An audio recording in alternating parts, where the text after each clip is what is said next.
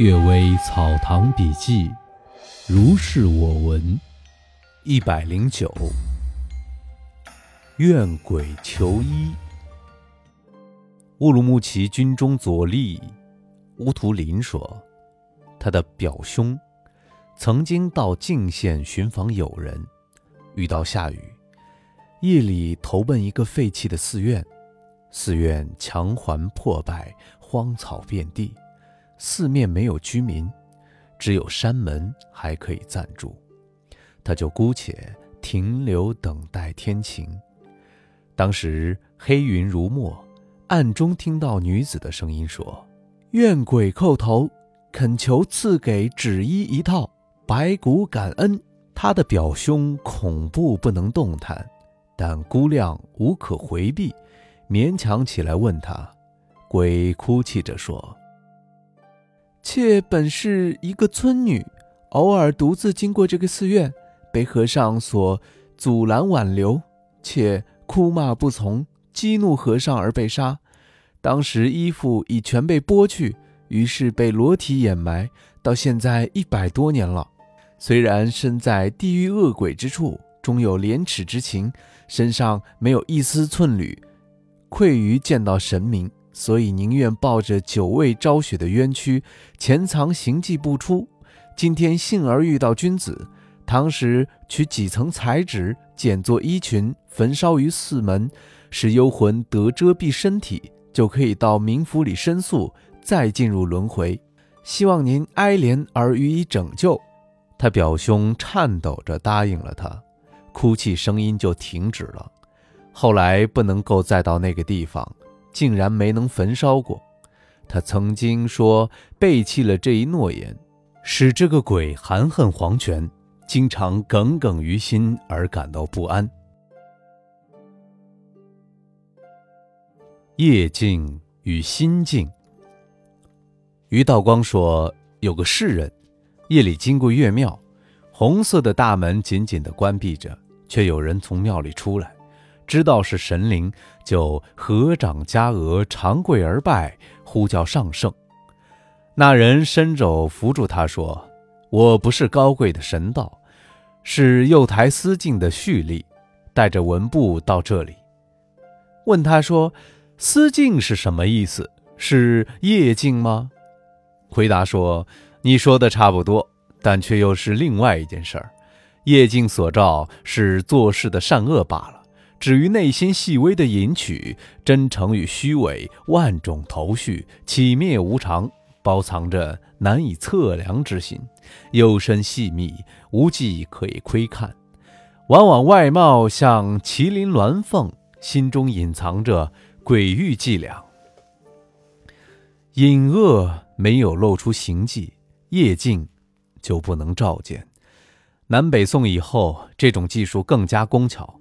装饰弥补，有时终身不败露，所以护法众天神合意，移至夜镜于左台照真小人，增设心镜于右台照伪君子。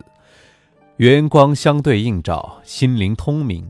有固执的，有偏心的，有黑如漆的，有曲如钩的，有拉杂如粪土的，有浑浊如泥污的，有心机深险。而千重万眼的，有脉络盘曲、左穿右贯的，有像荆棘的，有像刀剑的，有像风和蝎子的，有像虎狼的，有现出做官的衣冠和车盖的，有现出金银器的，甚至有隐隐约约现出男女密戏图的。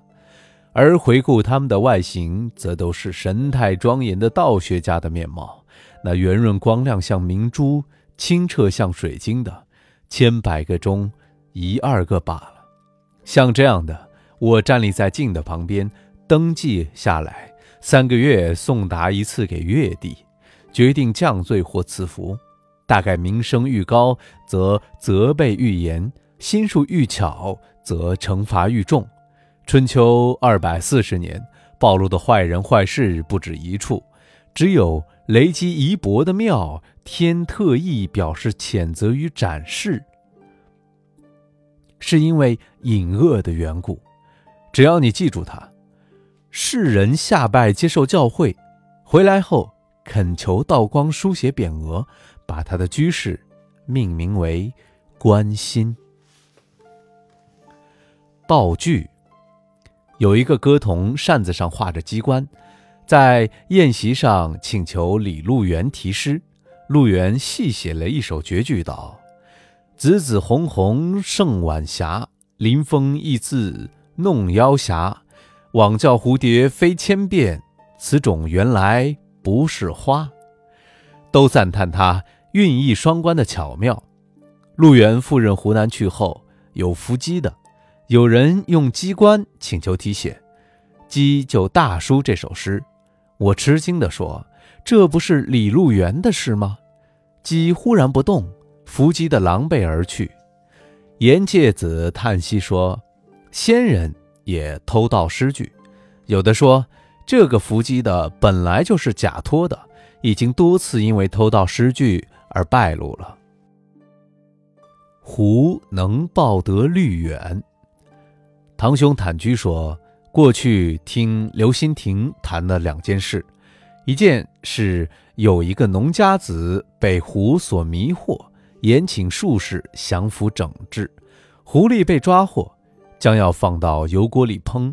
农家子叩头求免，于是纵之而去。后来思念成病，医治没有效果。狐狸有一天再来，相见时悲喜交集。狐狸的意思看上去很是冷淡，对农家子说。您苦苦相意念，只为喜欢我的容貌罢了，不知道这是我幻变的相貌。见到我本来的形状，您就惊慌回避都来不及了。说完，忽然扑倒在地。只见它青色的毛，长长的尾巴，鼻息咻咻作响，目光闪烁如同蜡烛，跳跃上屋，长长的嚎叫了几声而去。农家子从此病就好了。这个狐狸可以说是能够报恩的。还有一件，也是农家子被狐狸所迷惑，延请术士降服整治，法术不灵验，符箓都被狐狸所撕裂，将要上坛殴打。一个老妇像是狐狸的母亲，制止说：“勿爱惜他的同群人，庇护他的同党。这个术士道术虽浅，伤害他过分了。”恐怕其他的术士来报复，不如且随你的夫婿去睡觉，听任他逃避。这个狐狸可以说考虑的是很长远了。